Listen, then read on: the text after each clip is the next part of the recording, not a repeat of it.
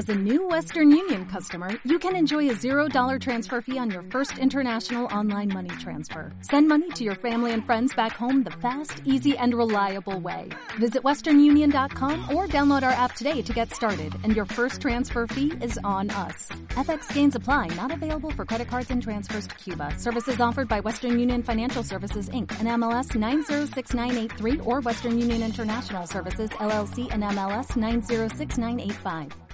Barcelona és ràdio. T'acompanya l'Albert Malla. Què tal, amics? Benvinguts al CD 91. Quan jo tenia 9 anys i estava de vacances, em vaig inventar un programa. Llavors ja feia un any que tenia tocadiscos, però encara no tenia gravadora i per tant no tenim res gravat d'això. El feia per mi sol, a la meva habitació. Això sí, el programa començava rigorosament a les 11 del matí cada dia de dilluns a divendres i jo m'esperava que fossin les 11 en punt i així anava donant l'hora real, que no li interessava a ningú perquè no m'escoltava ningú, i presentava els últims discos que m'havia pogut comprar. Tot plegat durava una hora. Una hora en la que feia pràctiques imitant els locutors que llavors escoltava per la ràdio. I aleshores, sovint escoltava per Ràdio Peninsular una publicitat de Muebles Ham. I el meu programa de ficció, però que feia com si fos real, li vaig dir Musical Ham i incluïa publicitat d'aquesta botiga.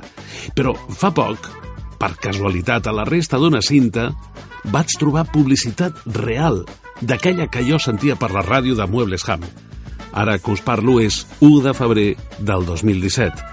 La veu és de Miguel Rey, que ha fet molt doblatge, que ara treballa a Marina d'Or, però amb el que estic en contacte a través del Facebook, i la veu femenina és de l'Enriqueta Linares, amb la que també sovint coincideixo en estudis de doblatge.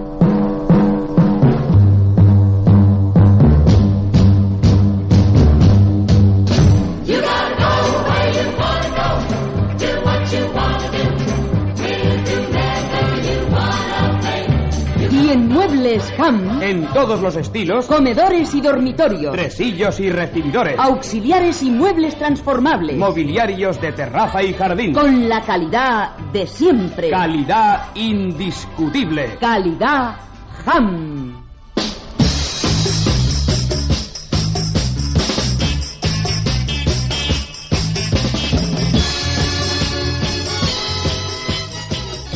Bueno, ¿y facilidades de pago? A su comodidad. ¿Transporte? Servicio a toda Cataluña sin aumento.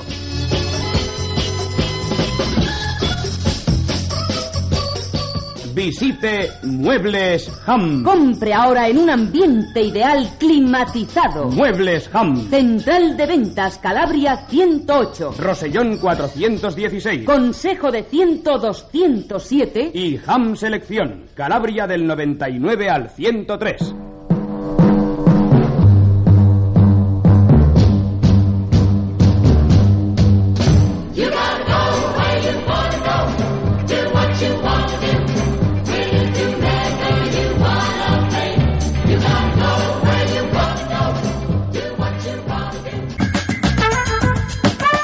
Encara que sigui de tant en tant perquè no ens hi acostumem, a tots ens agrada rebre algun reconeixement, no? I estic content perquè fa poc i de manera pública, en el grup dels oients del meu programa Cocodril Club, el prestigiós escriptor i company radiofonista Jordi Cervera Nogués va dir Cocodril Club no és només un regal de Nadal, és saviesa, nostàlgia, emoció, rigor, memòria i una fórmula sincera i sòlida de fer ràdio com s'ha fet sempre, amb el cor i amb el cervell. Un 10. Moltes gràcies, Jordi.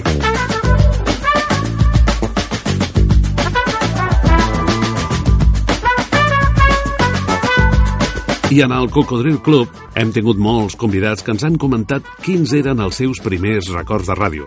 Com, per exemple, Júlia Otero. Hola, Júlia, guapa. Hola Albert, com estàs? Doncs encantat de tenir-te aquí al programa. Quins podrien ser els teus primers records de ràdio d'abans de ser professional? Doncs els meus primers records de ràdio són els que estan vinculats a la memòria de la família. Quan era petita i arribava a casa del col·legi, recordo la mare sentint una ràdio que ja no hi és, que era ràdio peninsular, Uh -huh.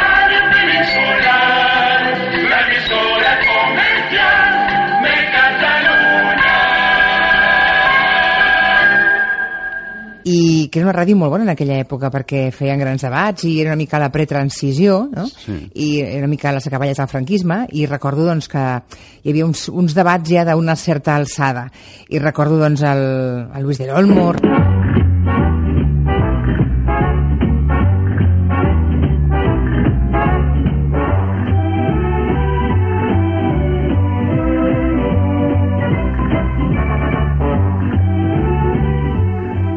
Buenos días España, les habla Luis del Olmo. Desde Radio Miramar de Barcelona y a través de las 45 emisoras COPE, Radio Popular, bienvenidos a cuantos ciudadanos siguiendo la costumbre de sintonizar estas emisoras amigas se encuentran hoy con un nuevo programa y a cuantos oyentes se incorporan a esta aventura radiofónica. Les aseguro que hoy es un gran día para quien les habla. Desde estos micrófonos de la radio privada, continuaré dando vida a los espacios radiofónicos que apoyaron siempre los oyentes y estrenaré nuevos caminos. Os recordo també l'Andrés Caparrós. Ay, la radio como quien bebe agua, una cosa así. Pienso que a veces soy y a veces loco. Y amo así la vida y tomo de todo un poco. Espera, Julio, que tengo que decir algo importante. el Ricardo Fernández Deu, el fet que allò que en podríem dir l'art radiofònic, el, el coneixement dels recursos pròpiament del mitjà, la utilització de la paraula, del silenci, de la música i de l'efecte, que són els quatre elements que intervenen en el missatge radiofònic, pràcticament és, si no desconegut, és poc emprat per la major part dels professionals. eh, en aquella època, el Don Pollo, a Ribas Castro, que era la SER, Ay, ¿qué podemos hacer? Pues fíjate, Dime qué es lo que está pasando ahora por dentro de ti. pues fíjate, un escalofrío. ¿Qué temperatura tiene? Yo qué sé, no me lo he tomado. To- Coge el termómetro. No lo tengo a mano. Búscalo. Está Busca, lejos. busca el termómetro. Que no puedo. Pues ¿qué podemos poner en vez del termómetro? ¿Eh? ¿Qué podemos poner? Toma, toma, toma, toma. Y no, na, no. Na, Maniáticos, nenes, llamadme. Ahí está la guitarra. Ahí está la guitarra. Venga, venga, venga. Mamá, te quiero. Venga, mami, la guitarra de José Pepito. Feliciano, el que ve con mejor intuición la música. Venga, guitarra. Venga, manía. Tres de las doce. Mira las manitas que tiene José Feliciano. Esas manitas. ¡Ay, tengo que regalar maceta! Bé, doncs eh, una mica als professionals de l'època, i no és que jo l'escoltés perquè, perquè a mi em vingués bé, perquè era massa petita per sentir aquell tipus de ràdio, però la, la mare la sentia i per tant doncs, coneixia perfectament els professionals més coneguts d'aquella època. I ja tu, com a professional, mm, podries destacar-me algun moment especial viscut a la ràdio? Home, molts moments de ràdio personal, molts. Eh, són 20 anys, no, 20 i pico d'anys d'experiència a la ràdio i per tant són moltes vivències i moltes peripècies eh, professionals i, i, i, i person, personals i, i professionals, no?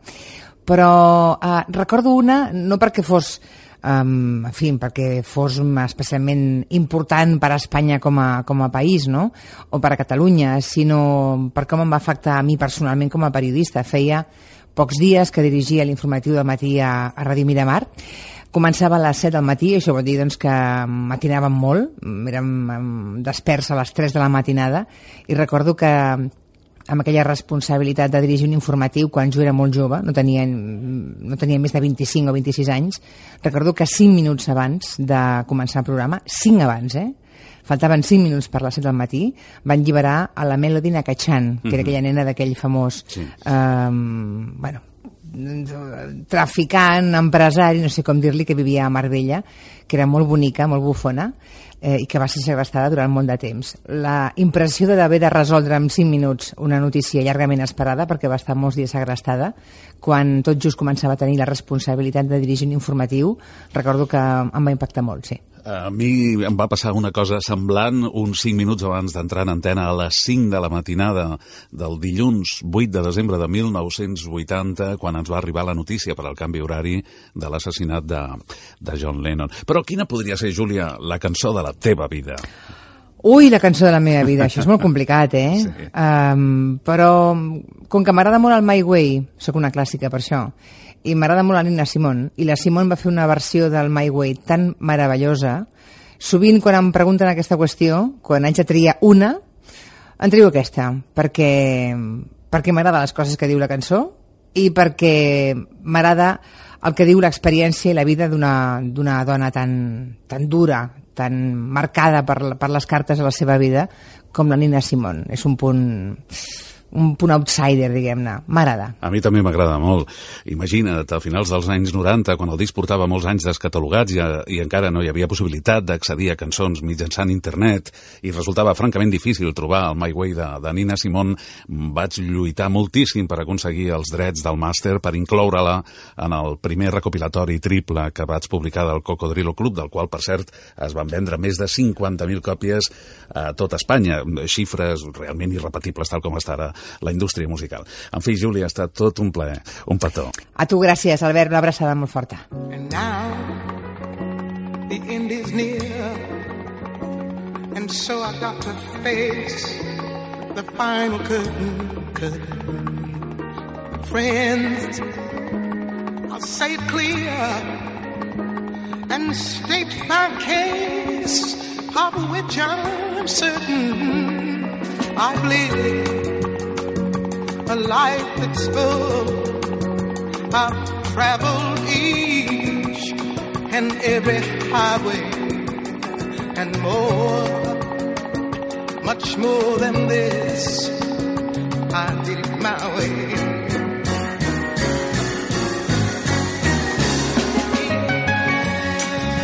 Regrets. I've had a few, but then again too few to mention. I did what I had to do and saw it through without exemption. I planned each charted course, each careful footstep along the byway. Yeah. Oh, much more than this.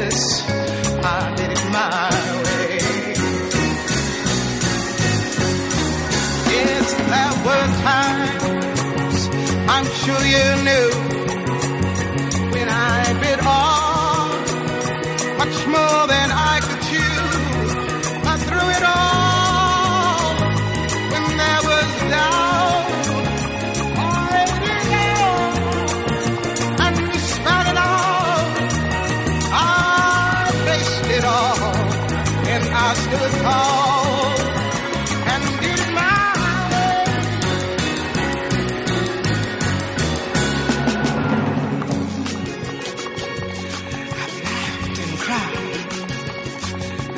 my fill, my share of losing. Now, tears subside, find it all so amusing to think I did all that. And may I say, not in a sly way. Oh, no, no, no, no, not me. I did it my way. What is a man? What has he got? If not himself, then he has not to say the things he truly feels. Not the words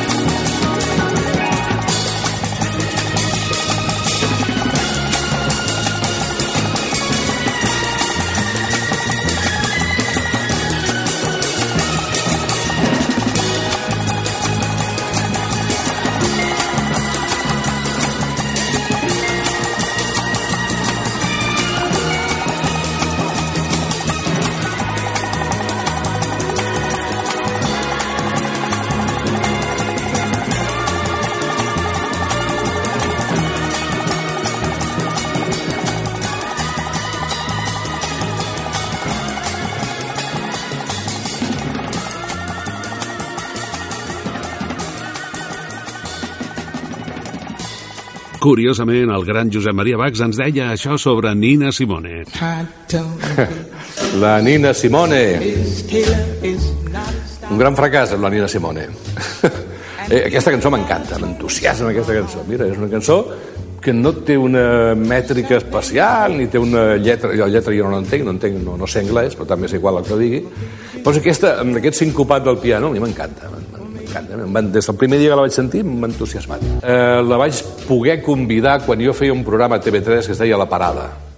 La vaig contractar, em vaig donar el gust de dir, vinga, me la van oferir, eh? no és que jo anés al, al darrere, em dir, escolta, Nina Simone, ja, fet Nina Simone. Quin desastre, la mare de Déu. Vaig entrar al bar de TV3, al restaurant, i me la vaig trobar allà amb uns bigodís al, al cap, un rom, allò, com es diu, allò que ja es posen, aquells rotllos, no sé, allà. Bé, i menjant-se un bocata. Per mi que era, eh, jo la tenia com, com una cosa sofisticada, no? una cantant de jazz, i jo estava allà amb un bocata gros, allà, amb els rulos posats, eh? I ja em va caure l'ànima als peus. I després, quan va entrar a plató i va cantar, mira, tots un dia o altre perdem les facultats. I la Nina Simone ja les havia perdut. La Júlia Otero ens va demanar com la seva cançó més especial, la que acabeu d'escoltar de Nina Simone, quan el programa complia 17 anys ininterromputs en antena.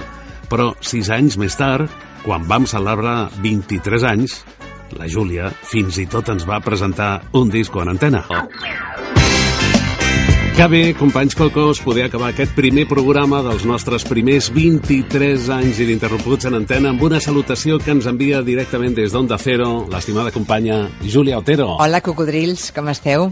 Hola, Albert, cocodril major. Hola, bonica. Felicitats per aquests primers 23 anys.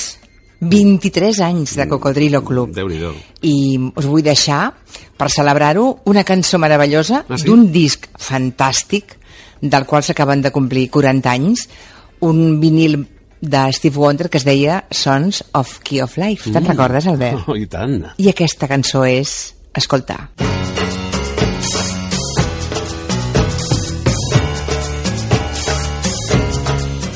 Another Star. Per mi, la millor. Bon gust, bona memòria. Moltes gràcies, estimada Júlia, Júlia Otero. I un últim favor. Procura ser feliç. Cocodril. Cocodril Club, el programa revival de l'Albert Malla.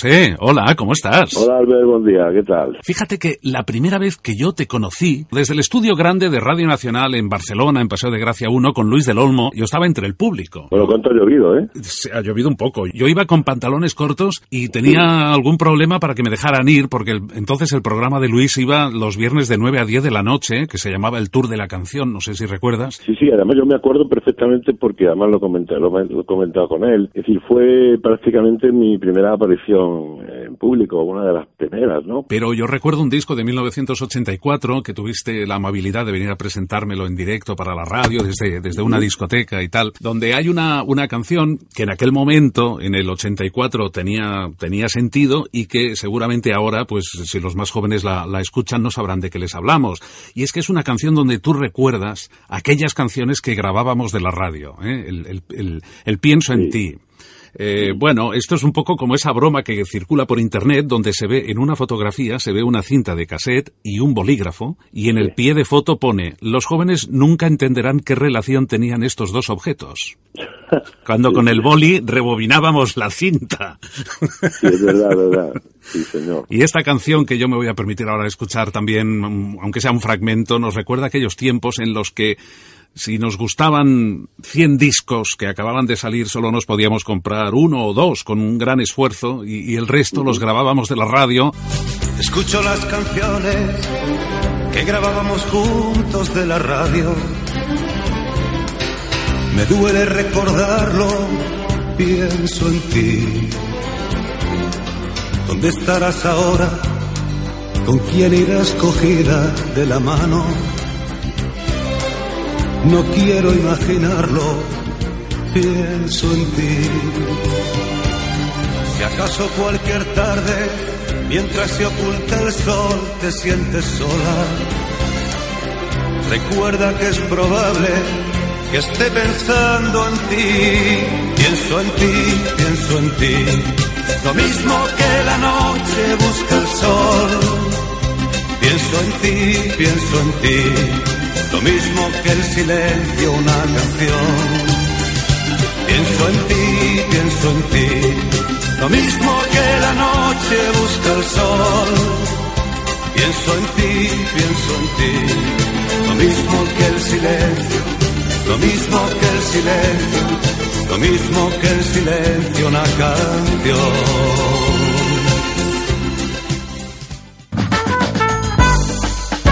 Quan em van fitxar per cadena catalana, per l'antiga Ràdio Espanya de Barcelona, també dita Ràdio Reloj, i sempre la EJ15, abans va ser Ràdio Associació de Catalunya i després aquella freqüència, i fins a l'actualitat, és utilitzada per la marca Onda Cero. El primer que em va dir el director, en José Manuel Salillas, és que em posés d'acord amb Javier Tagle, que aleshores era cap de programes. No oblidaré mai aquella conversa perquè va estar magnífic, senzill, pròxim, com és ell. I vuit anys més tard, el 1987, també va ser ell el que em va facilitar que pogués eh, portar els meus musicals a la cadena 13 on ell era director comercial. Javier Tagle va fer molts programes com a locutor a Ràdio Espanya de Barcelona, cadena catalana, però segurament el més popular va ser Catalunya bajo el sol, que s'emetia en cadena tot el matí dels diumenges. Aquesta era la seva curiosa sintonia.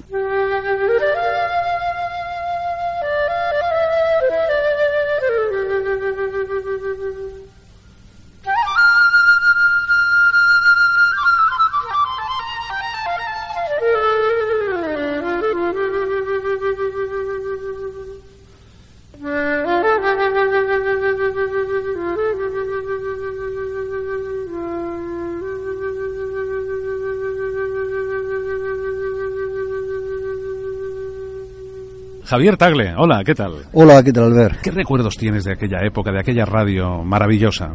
Pues unos recuerdos muy gratos, una dedicación completa, una conexión total con la gente y recuerdos infinitos, pero mm, desmenuzarlos ahora sería como muy largo y además no creo que ya pueda interesar mucho eso. Nosotros hemos conseguido un pequeño tesoro y es la entrevista que le hiciste a Joan Manuel Serrat cuando vino a tu programa a presentar como novedad el álbum Mediterráneo. Corría 1971. Ese disco, ese álbum está considerado el mejor de toda la música grabada en, en castellano de toda la historia. Quizá porque mi niñez sigue jugando en tu playa y escondido tras las cañas duerme mi primer amor. Llevo tu luz y tu olor por donde quiera que vaya. Y amontonado en tu arena guardo amor, juegos y penas. Yo que en la piel tengo el sabor amargo del llanto eterno que han vertido en ti cien pueblos de Algeciras a Estambul para que pintes de azul sus largas noches de invierno a fuerza de desventuras tu alma es profunda y oscura a tus atardeceres rojos se acostumbraron mis ojos como el recodo al camino. Soy cantor, soy embustero, me gusta el juego y el vino, tengo alma de marinero.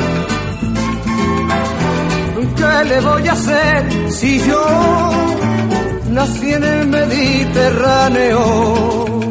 Que en aquel momento que el disco estaba calentito y que vino a tu programa a presentarlo, que ahora podamos recuperar esa, esa grabación. Pertenece a un programa llamado Blanco y Negro. ¿Te acuerdas de, de qué hacías en ese programa? Porque comentas en la, en la entrevista que recibíais muchísimas cartas. Bueno, para los oyentes más jóvenes hay que recordar que en aquel tiempo para, para, que los oyentes pudieran participar solo habían dos métodos, o, o, el teléfono o las cartas. Eso que ahora está casi en, en, desuso, ¿no? Porque ahora, claro, la gente participa por el Facebook, por correo electrónico, por SMS. Entonces la gente se preocupaba de escribir una carta, de ponerle un sello y de echarla al correo para votar por una canción o por un artista, a cambio de nada muchas veces. Pues sí, efectivamente, blanco y negro era intentar eh, saber lo que era positivo y negativo, es decir, la canción que gustaba era blanco y la que gustaba menos, lógicamente, era negro. Y este, con ese juego de, de colores, pues íbamos trazando pues una argumentación en torno a canciones, en torno a opiniones y sobre todo que la gente pudiera participar. O sea, eh, ese era un deseo yo, de las mil cosas que he hecho, siempre he tenido una especial atención hacia la participación del público. Y esa participación no ya eh, de, conexión, de diálogo, sino de que, que sean ellos como, como, como copartícipes de lo que estás haciendo. Y de eso iba blanco y negro. Blanco y negro, de sus preferencias musicales. Escribe una carta al programa Blanco o Negro, Radio Reloj de Radio España, Ramblas 126. Escúchelo de lunes a viernes a las 5.30 de la tarde con un estupendo lote de discos para usted.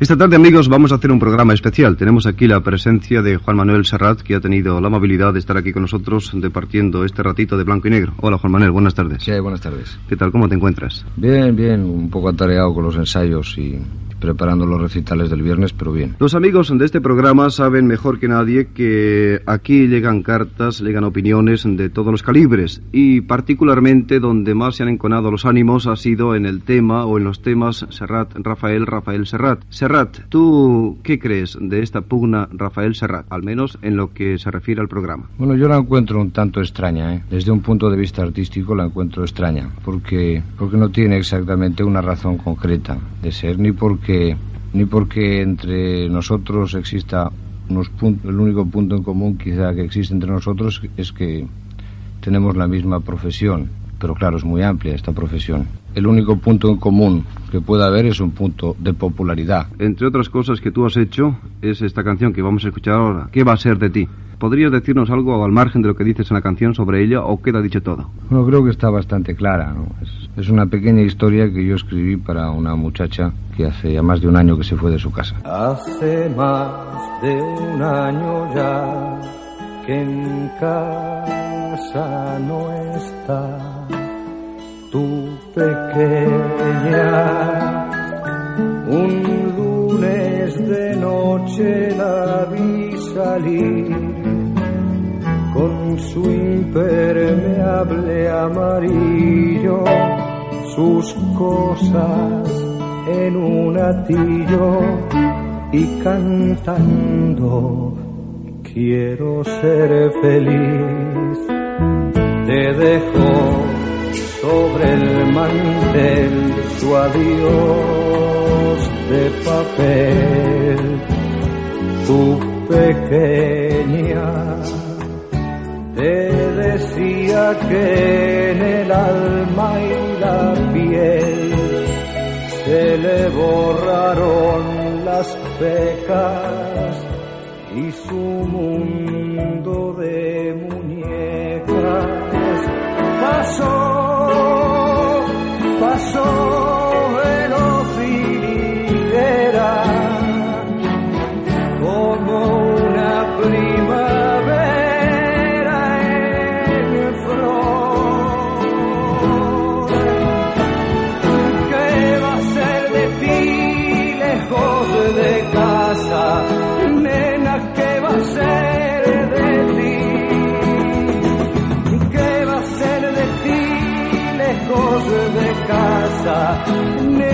¿qué va a ser de ti? Oye, y con la cantidad de gente importante que tú entrevistaste como nadie, porque tú viviste en primera fila los, los tiempos irrepetibles de la transición. Esas entrevistas que tú hiciste desde Federica Montseny a, a Montserrat Caballé, a Tarradellas, a Jordi Pujol en sus inicios, de, de todo eso, ¿tú podrías, mm, serías capaz de destacarme una anécdota, una curiosidad, un recuerdo especial para todos los oyentes que ahora mismo tenemos, Javier? Son tantas en efecto, pero yo tengo una fotografía como muy curiosa en la que cuando el presidente Tarradellas llegó aquí a, Barcelona, entonces íbamos todos detrás de él y yo además tuve, eh, por encargo de la emisora donde trabajaba en, en- en cadena catalana, el seguimiento de todo lo que hacía eh, el presidente Tarradellas. Y estuve con él haciendo todos los recorridos, a, Madrid, al resto de España y tal. Y hay una fotografía muy curiosa en la cual, por esas cosas de- de- del momento, yo estoy con el micrófono hacia la cara de, de, de, de Tarradellas y justo detrás está el presidente, el, el que fue presidente Pujol, que justo asoma la cabeza por allí. A ver si escuchaba lo que hablabais, ¿no? es una foto estupenda, pero tenemos también el audio de ese momento, de esa foto, ¿eh? ¿Cómo va a pasar usted esta noche, señor presidente? Pues con la familia, tengo a mis hijos aquí, mis nietos, toda la familia, pues la noche lo espero muy agradable, ¿no? Nuestros oyentes esperan unas palabras de usted de cara al año nuevo. Bueno, pues deseo a todos los ciudadanos de Cataluña, pues mucha salud, la salud es principal en toda la vida, sin salud las cosas no se pueden hacer, ¿no? Y además muchas fe- felicidades y que el año que vamos a empezar traiga la paz y el bienestar para todos. Feliz año nuevo, señor presidente. Muchas gracias. Ahí estabas tú, con el presidente Radellas recién llegado, con Jordi Pujol alzándose a ver si pillaba algo de lo que estabais hablando, ¿eh? Bueno, yo quiero decir, entre otras muchísimas cosas, porque no hay tiempo para más con este hombre, podríamos llenar muchísimos programas y resultarían apasionantes, seguro, muy, muy interesantes. Quiero a toda la gente que me demuestra, que me confirma que existe la memoria auditiva, que es lo que siempre me decía Rivas Castro, ¿sabes? Nuestro querido Don Pollo me decía, Maya, Maya, en esa locura maravillosa que tenía siempre el pollo, ¿no? Me decía, oye, que es mentira que las palabras se las lleva el viento, que existe la memoria auditiva, que la radio, la gente se acuerda. Pues es verdad. Pues hay muchísima gente que hoy en día me habla de los Maya Musicals, de la cadena 13. Yo quiero decir una vez más públicamente que el inventor de ese nombre que se convirtió en una auténtica marca radiofónica fue Javier Tagle. Coincidimos en el año 87 eh, eh, en la querida y añorada cadena 13. Yo, si tuviera que poner una canción a esa cadena, le pondría aquella de Machín de lo que pudo haber sido y no fue. Sí, señor. ¿Estás de acuerdo? Totalmente, totalmente. Porque la idea era buena, pero luego, bueno, en fin. Y el caso es que, que Javier, que entonces era uno de los responsables de la cadena, me dijo, oye, esto ahora lo vamos a hacer aquí en catalán y tal, ¿y por qué no le pones malla musical? Si en aquel momento me pareció un palabro extrañísimo que nadie recordaría jamás. ¿Cómo vamos a llamarle malla musical? A llamarle- No, hombre, ponle malla musical. Y luego resulta que han pasado más de 20 años y la gente no lo ha olvidado nunca y se acuerdan mucho. Y, claro, es cuando el título de un programa lleva tu, tu nombre o tu apellido, eh, pocas veces puedes hacerlo, puede- puedes decirlo y puedes hacerlo, y la gente no lo, no lo ha olvidado. Y tú, tú fuiste el creador de esto como de tantos otros títulos. Por ejemplo, la NIT, que todavía se utiliza en alguna radio.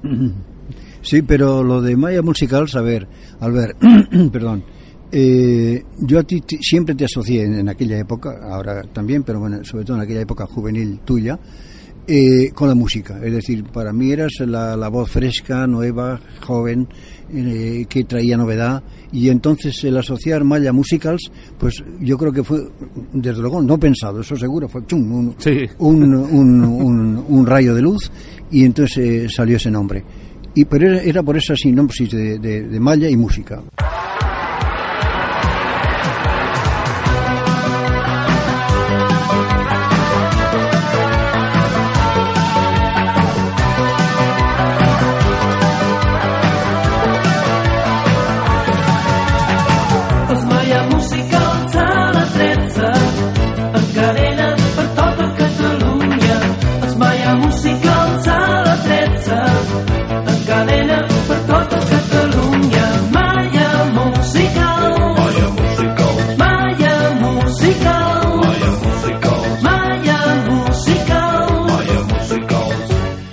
Tarda és una festa.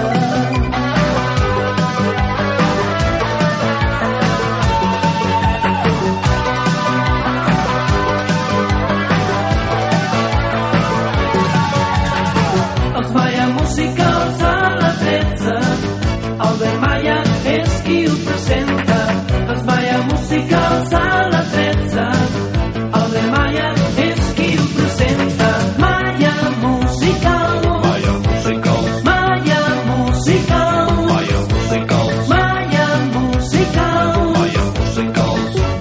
Cada tarda és una festa.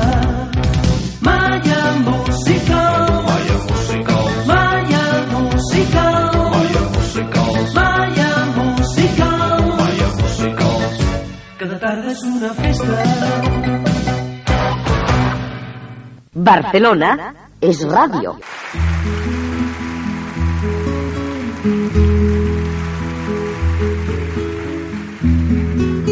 Veles e vents han mos desig complir.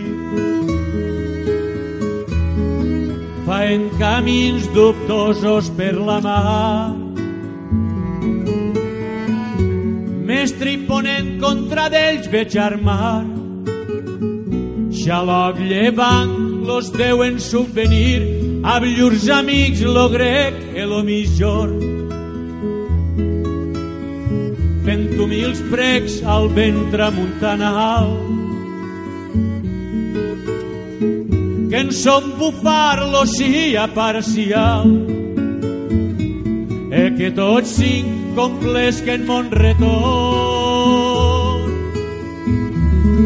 Bullirà el mar com la cassola en forn, mudant color a l'estat natural e mostrarà voler tot res mal que sobre si atur un punt al jorn.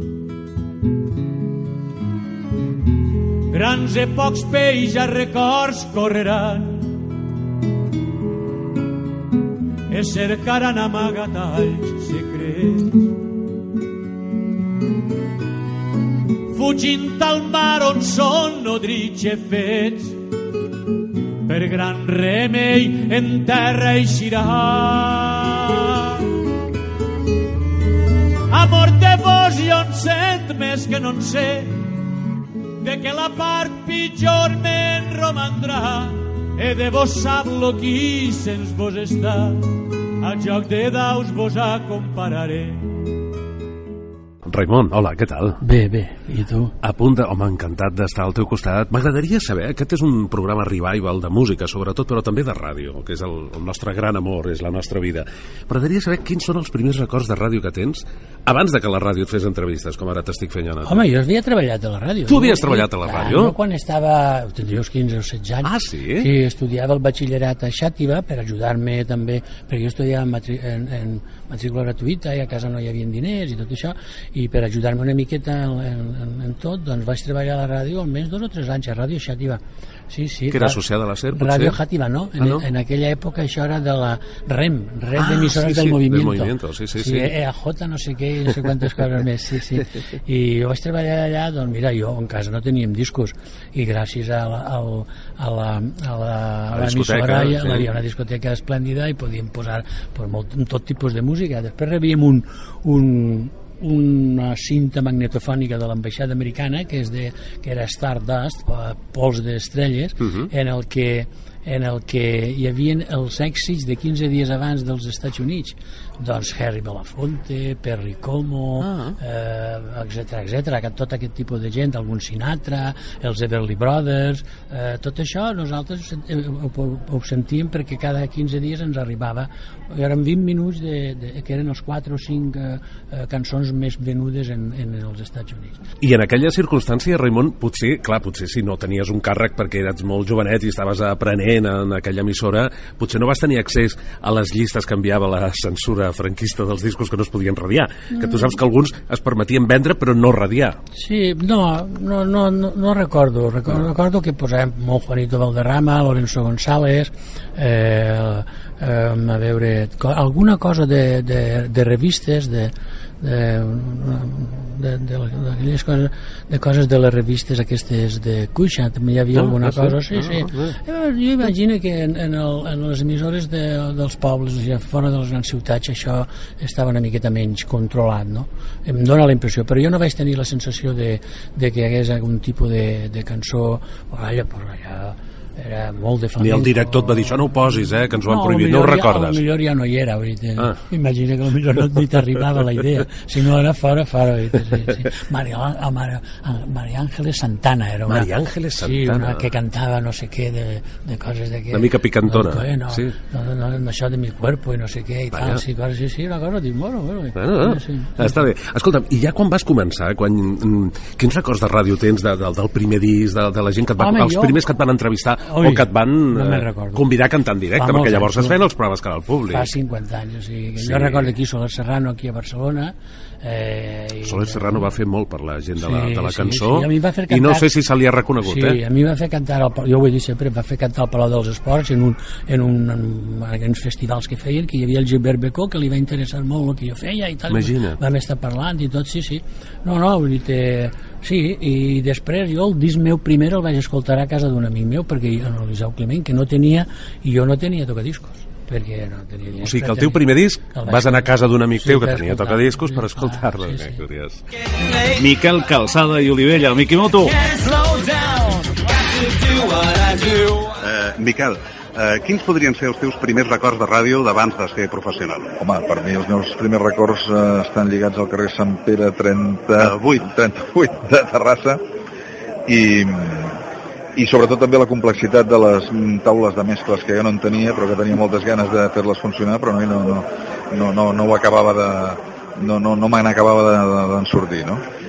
Um, i això estem parlant de fa molts anys concretament. no tants, no tants, no, el 79 potser, no? Sí, 79-80 efectivament, molt bé per mi la sensació de tristor en aquest sentit la vaig tenir un diumenge eh, que vaig anar a passejar per Terrassa i vaig anar al carrer Sant Pere 38 i em vaig trobar que era un solar i això sí que recordo que en aquell moment em va afectar bastant. M'has dit algun record dels teus primers records de ràdio? Ah, no, el record... algun nom, algun locutor, algun programa? Home, locutors, eh, no, ostres, no sé, des del Carajillo Estéreo fins al programa que feies tu al migdia, que no, no recordo com es deia. Es deia Los Populares, los però popus. diguem Los Popus. Sí, de, sí exactament. Però això era... Tu m'escoltaves? Sí, Quins anys? Era un programa de fans. Sí, exactament. Aquest era el de l'una mitjana. Sí, Però sí. després... Um, a després també fèiem, en feies un altre, My, My Music. My Music, es My Music, que posava de sintonia el tema de Login i Messina. Bé, uh, però era al migdia, en tot cas, quan sí. sorties de fer los. Sí, sí eh, Miquel, escoltem una petita mostra dels tres programes que has anomenat. El primer, el mític Carajillo Estéreo, amb Paco Leal i Josep Maria Francino, que a banda de ser el cap de programes de Radio Club 25, també dirigia aquest programa nocturn. Escoltem a Josep Maria en una nit especialment dolorosa per ell i per milions de persones d'arreu del món. La del 8 de desembre de 1980. Buenas noches, Paco Leal. Buenas noches, amigos de Carajillo Estéreo, de Radio Club 25. Hoy realmente es una noche especial, de un día trágicamente, desgraciadamente, lamentablemente especial. Y todo esto ha empezado a nivel de información cuando los teletipos y los corresponsales a las 8 de la mañana difundían esta crónica. John Lennon asesinado en Nueva York. Esta era la fría noticia de agencia de corresponsal que a las 8 de la mañana estaba sonando en toda España. Una noticia que luego, como todos sabéis, a lo largo del día ha ido variando en ciertos matices. Tan solo uno ha perdurado y evidentemente el más trágico. John Lennon está muerto. Nos han matado a John Lennon. John, John speaking. Thanks all of you who bought me book. Thank you folks for buying it. It was very handy. And there's another one out pretty soon, it says here. Hope you buy that too. Esta voz inconformista, esta voz revolucionaria dentro del mundo de la música e incluso de los textos, esta voz, en definitiva, y como contrapartida, quizá su posición, pero como complemento a la vez optimista, esta voz nunca más volverá a hablar. John Lennon está esta noche como especial invitado en memoria, evidentemente, en nuestro carajillo estéreo. Y no va a ser precisamente un programa biográfico. Esto ya se ha hecho durante todo el día y durante todas las emisiones de casi todos los programas. Va a ser un, un programa eh, testimonial, pero con las propias armas de John Lennon, las armas de su música.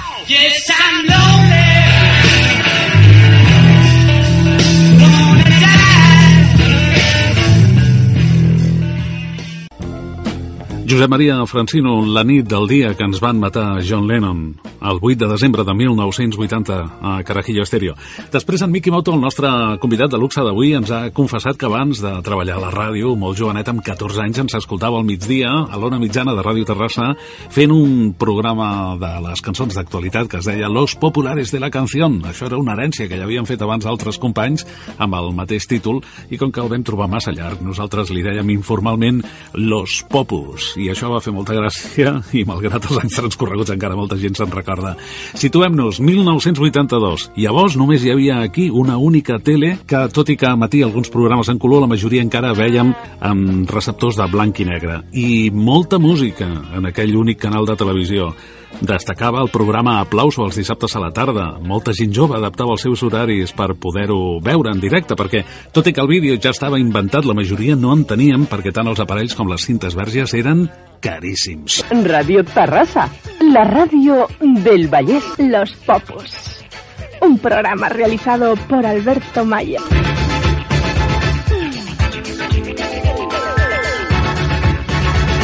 En el 6 baja 3, Sisa, la radio Yeye. Venez danser ce soir les touilles, baby. Venez danser ce soir les touilles, comme Venez soir les touilles, comme De notre amour sera parfait dans la nuit. Venez danser soir,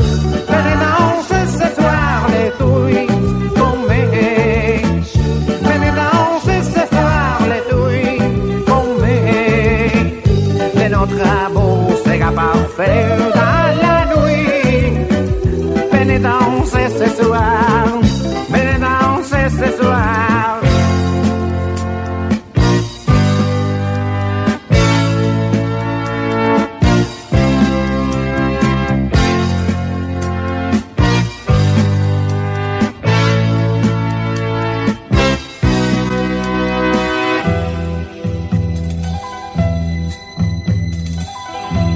Ascoltami prego suonati dal vento. Io voglio mangiare una pizza con te. Ha bajado tres lugares, es Jaume Sisa, está en el número 6 con la radio Yeye. Estás en una radio joven que se llama Radio Tarrasa, la radio del Vallés, y en su resumen del programa más joven de toda la programación. Populares, en el 5, mitad de la clasificación están Pecos, y antes de escuchar una ráfaga de su Que no lastimen a tu corazón, vamos a recordar, esta tarde a las 4 se reúne el club de fans de Pecos, aquí en las puertas de nuestra emisora, en la calle San Pedro 38, y hoy será una reunión muy corta porque esta tarde salen en aplauso los Pecos. Entonces, pues claro, las pequistas van a terminar sobre las 5 esta reunión. Pueden acudir a ella todas las socias o todas las amigas que aunque no lo sean estén interesadas en hablar de Pecos. Bueno, y como decíamos, Pecos están en el 5, en la mitad de la clasificación con Que no lastimen a tu corazón. Que no lastimen a tu corazón. La radio del Vallés, resumen de la semana Popus, en el número 3 Almanzora, Chiwi, manteniéndose.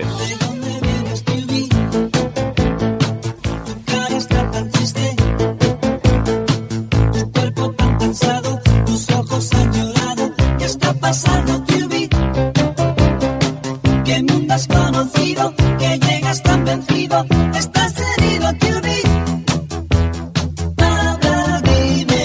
Aquesta és la ràdio musical que fèiem el 1982. Estàs algo que no marcha.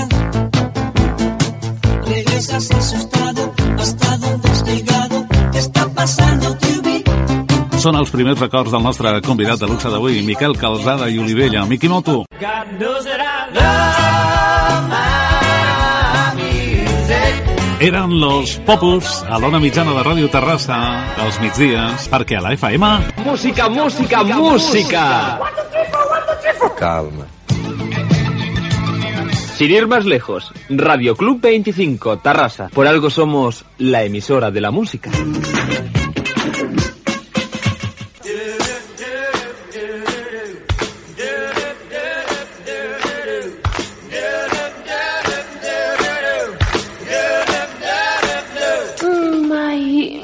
music.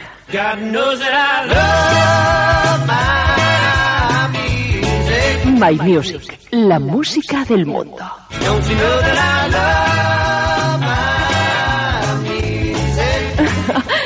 La music de Alberto Maya.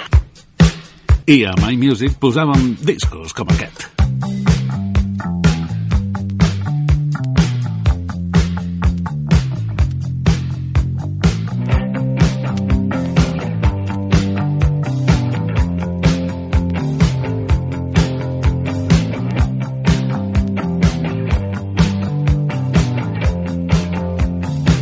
Recordes Cocodril? Ah,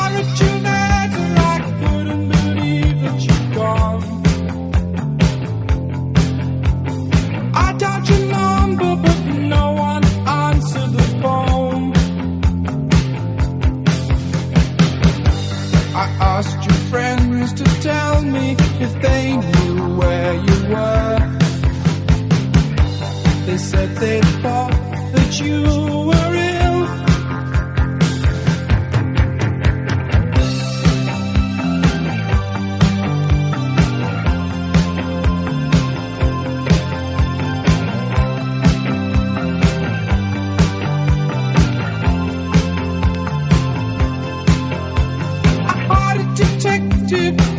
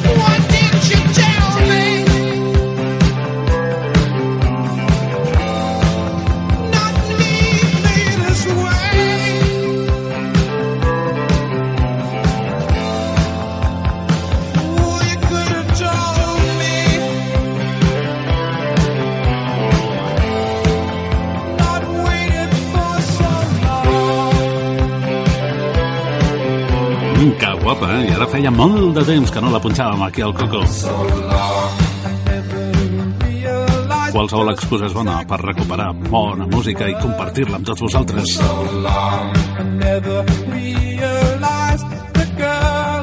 Espero que en aquesta gravació original del 1982 a l'acomiadar aquesta cançó donés els títols de crèdit. Així ens ho va ensenyar el jefe, en Franzino. So long dir que no hi havia prou en presentar la cançó perquè i si algú agafava, sintonitzava l'emissora quan la cançó ja estava sonant, si no l'acomiadaves, potser aquella persona estava interessada en saber títol i intèrpret i es quedava amb les ganes. La veritat és que va ser un temps de ràdio irrepetible i d'una gran emissora a escola. Ah, per cert, escolteu la falca de publicitat a la que dono pas, on s'anuncia una discoteca amb un dia d'una selecció musical que avui dia seria absolutament impensable. Amb un nivelazo de qualitat. És clar que la discoteca es deia Neures. La veu de la falca és del company Josep de Bizón, ara company de doblatge. So Long, Tanto Tiempo, un tema de Fisher Z desde su LP Yendo Sordo por la Vida, Going There for a Living. Son canciones que hemos escuchado porque son temas típicamente discotequeros, temas que se pueden bailar muy bien, por ejemplo, a estas horas, a las 7.34. Una pequeña pausa a nivel publicitario y seguimos. En discoteca Neuras, especial mano a mano, Jetro Tool y Camel.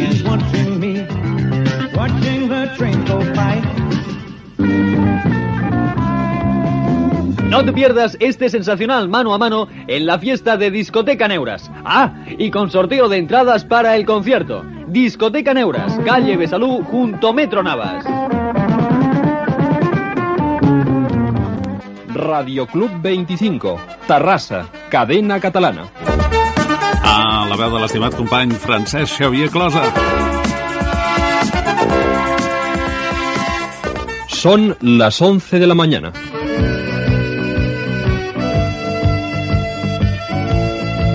Aquí está ahora la música de una banda llamada Quarter Flash.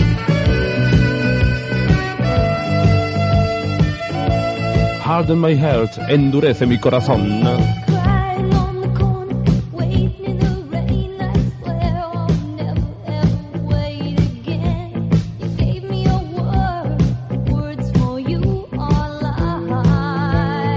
Quants records de ràdio ens han despertat els primers records del nostre convidat, d'en Miquel Calzada, Mikimoto.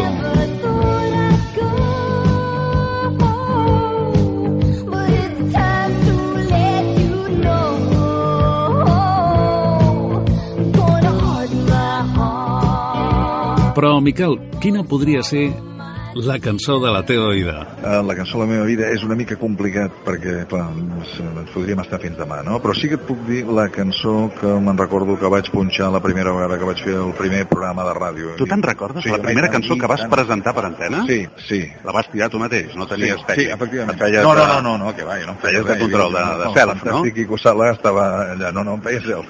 Escolta, la cançó que jo vaig triar, la primera cançó que vaig presentar era una cançó de l'Stevie Wonder que es deia Master Blaster. Ostres, el Master Blaster. I aquell moment, quan, quan es va encendre el pebrotet vermell, eh, el pilot del, del micro, i et vas trobar en directe, tu sol, estaves sol, sí. amb l'aire que vas sentir. Increïble. Encara se'm posa la pell de gallina ara. Una mica de por, no? Directament, sí.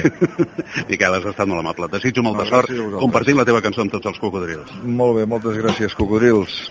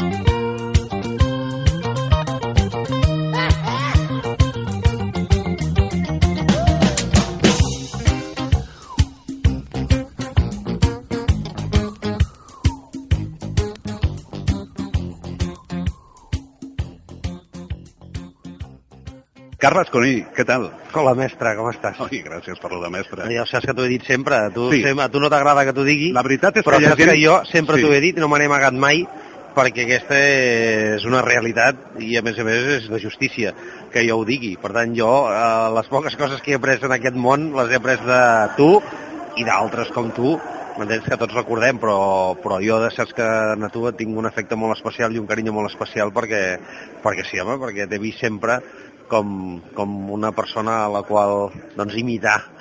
Ets, ets molt amable, però sí que és veritat que hi ha companys que diuen quan et diuen mestre, malament, això és que et fas gran. Però tu no, perquè tu fa 25 anys que ho dius, quan tens l'oportunitat de dir-ho. Fa 25 anys que ens fem grans. Carles, quins són els teus primers records de ràdio d'abans de ser professional? D'abans trobéssim a, a Terrassa. Sí. Eh? A Què escoltaves, tu?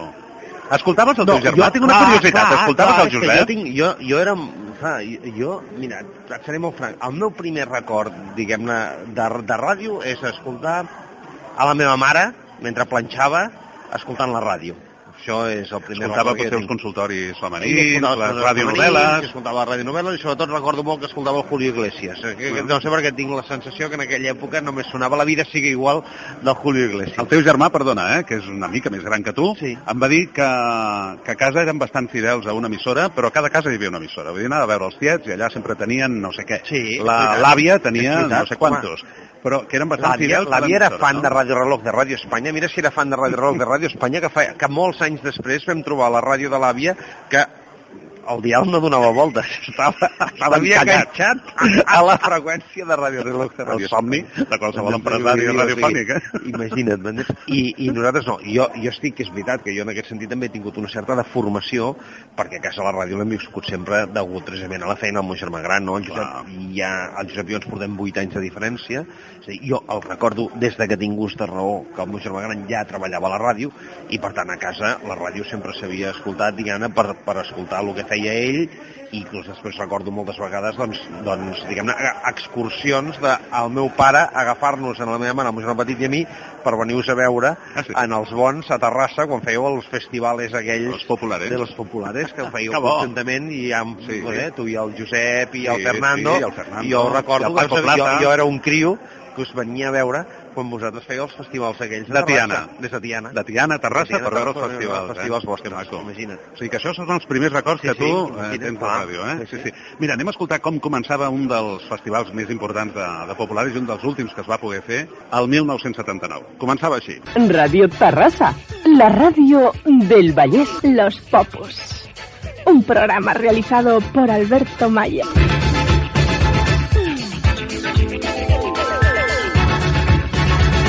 Estamos todos aquí, esto está muy lleno, ¿no?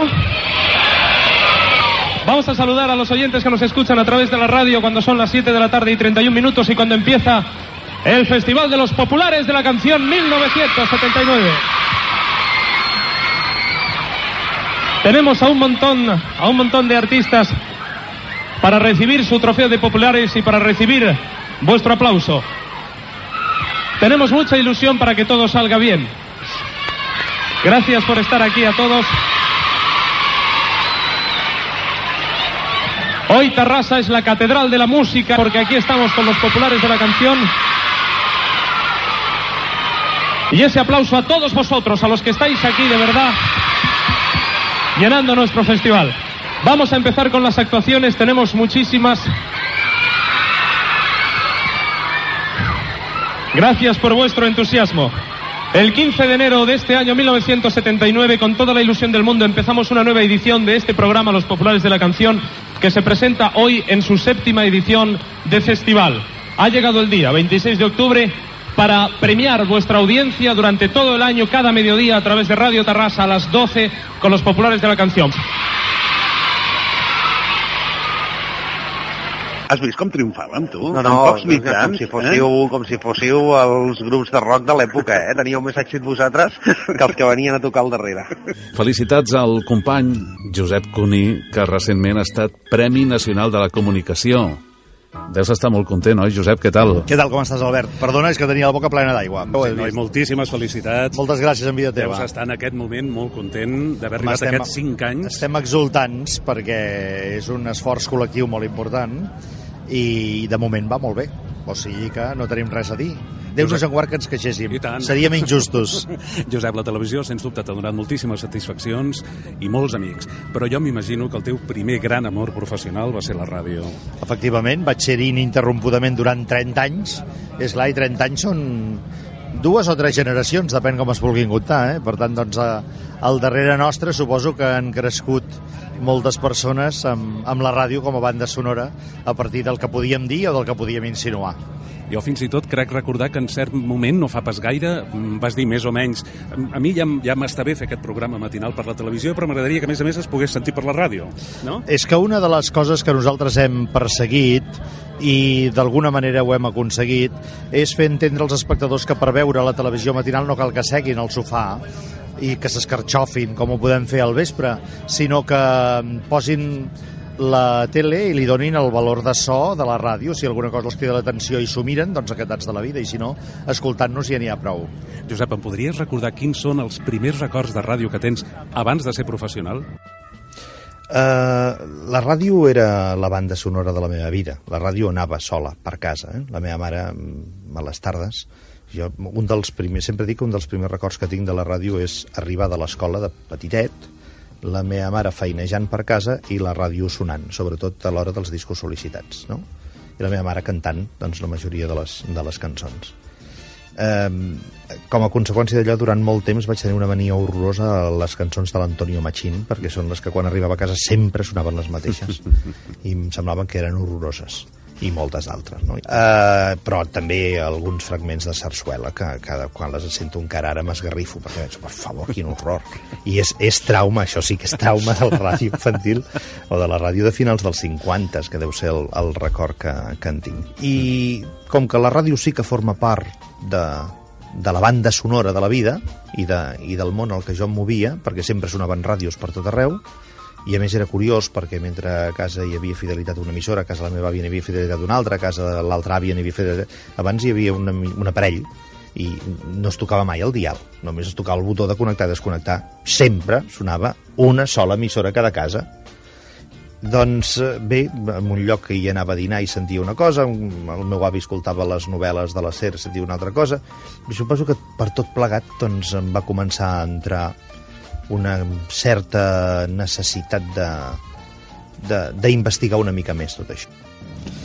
Doncs mira, en aquest moment el que em ve al cap, els meus primers records de ràdio, em sembla que deu ser el dia que vaig anar a buscar informació a Ràdio Joventut de Barcelona perquè feien uns cursos que deien que eren imprescindibles per dedicar-se a la ràdio, t'estic parlant de l'any 69 o 70, eh, i fins i tot ara, recordant això, em ve a la memòria una altra situació anterior, que va ser anar a Ràdio Barcelona a fer-me una prova i em va ser quan em van dir has d'anar a fer un curs a Ràdio Joventut. Tant aquesta concatenació ara podríem anar fent eh, mirades retros retrospectives, no? I després aniríem a quan jo escoltava la ràdio i volia dedicar-m'hi. Senzillament això, i aquí ens perdem el temps. Mm, Per acabar, ja saps que aquest és un programa eminentment musical, però també ens Sí. agrada que no tan sols sigui un revival de la música, sinó també de la ràdio. I amb Sí. tota la gent que, que heu fet ràdio m'agrada que recordeu Sí. totes aquestes coses. Mm, Tu em podries, clar, si et demanés quina és la cançó de la teva vida, oh. me'n diries moltes, però em podries recordar alguna seqüència de la, de, de la teva vida, algun moment vinculat a una cançó? Et podria recordar, per exemple, uns moments de tendresa i intimitat d'adolescència escoltant la versió que el Ray Charles va fer de The Long and Winding Road, dels Beatles, per exemple, no? The long winding road.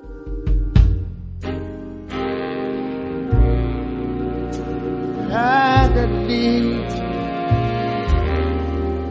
to your door.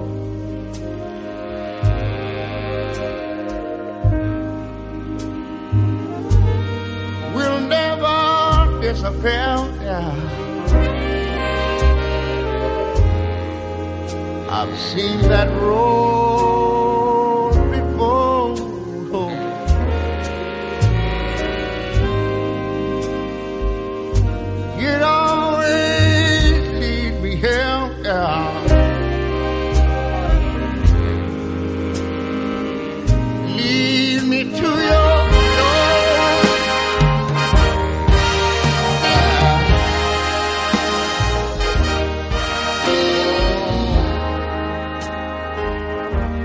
O una altra vinculada al Crying the Chapel de l'Elvis Presley, que és una cançó que sempre m'ha agradat molt.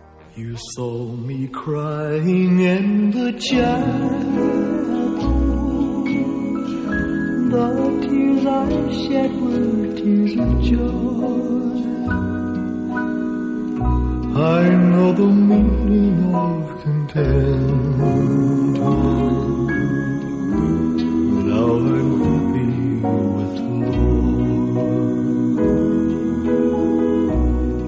Just plain and simple child.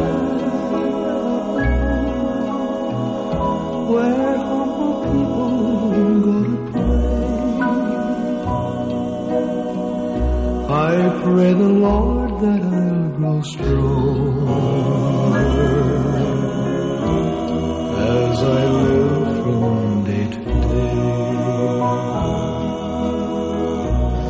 Després eh, podria trobar-ne moltes altres. I podria trobar des de pàgines de música clàssica, per exemple, eh, un fragment de Rachmaninov o del concert número 2 per piano i orquestra o Tchaikovsky o Chopin o vés a saber què i podria passar pels capítols eh, del jazz o de la cançó catalana per descomptat. Per exemple, L'amor particular o El t'estimo del, del llac, que és una cançó que m'ha arribat a l'ànima sempre.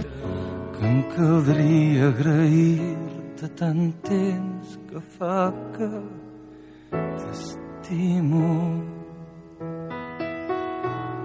que junts hem caminat en la joia junts en la pena junts i has omplert tan sovint la buidor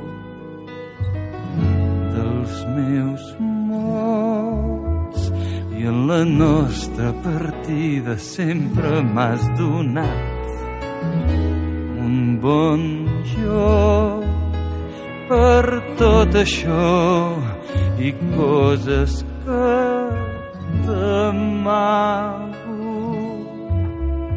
em caldria agrair-te tant temps que fa que t'estimo O el Veles a vents del Raimon. Veles e vents han mos desig complir. Faen camins dubtosos per la mar.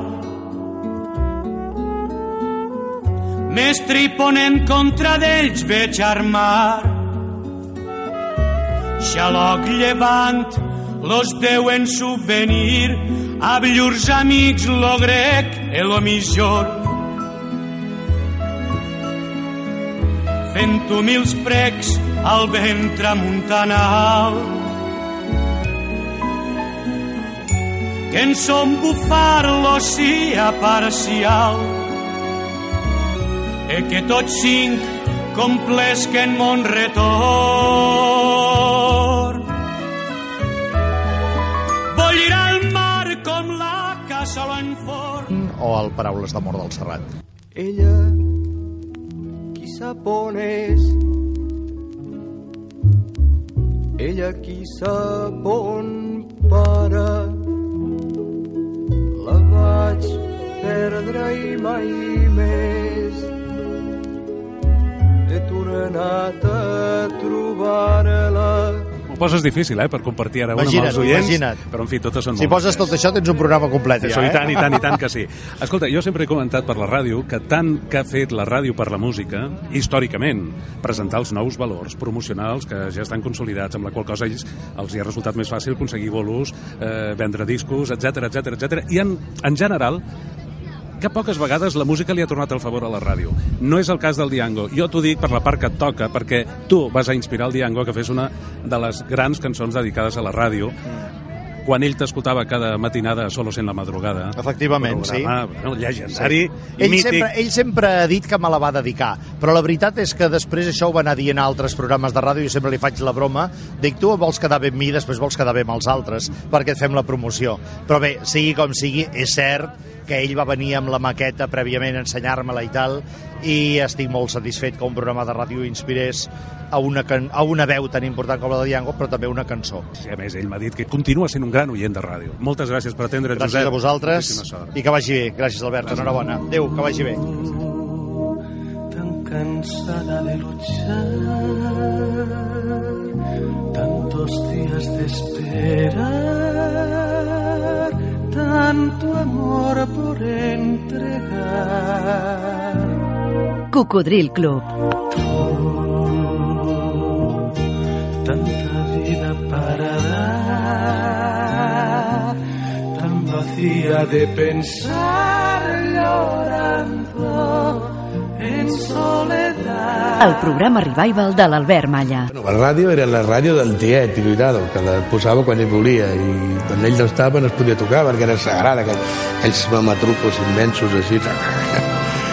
I, I quan arribava l'hora de, de la novel·la, de la Colvente Llavor, a casa era com ara la, la tele, no?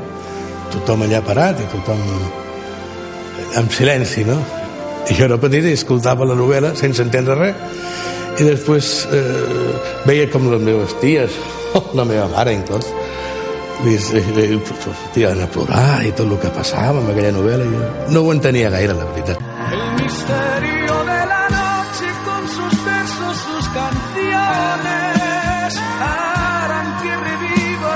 esperanza.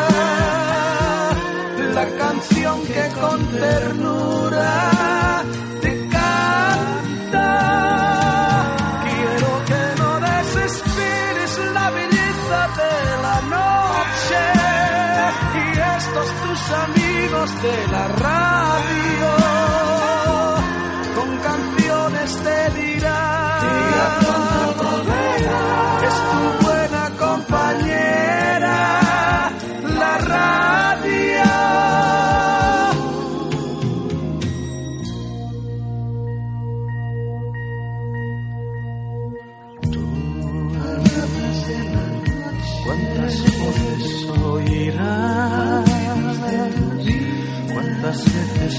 sentirás que te llaman soñarás no nos olvides por favor a tu lado estaremos siempre con amor. El misterio Eh, eh, eso es todo, eso es todo, eso es todo, amigos. Barcelona es radio. Albert Malla. When you drive a vehicle so reliable it's backed by a 10-year, 100,000-mile limited warranty, you stop thinking about what you can't do and start doing what you never thought possible. Visit your local Kia dealer today to see what you're capable of in a vehicle that inspires confidence around every corner. Kia, movement that inspires. Call 800-3334-KIA for details. Always drive safely. Limited inventory available. Warranties include 10-year 100,000-mile powertrain and 5-year 60,000-mile basic. Warranties are limited. See retailer for details.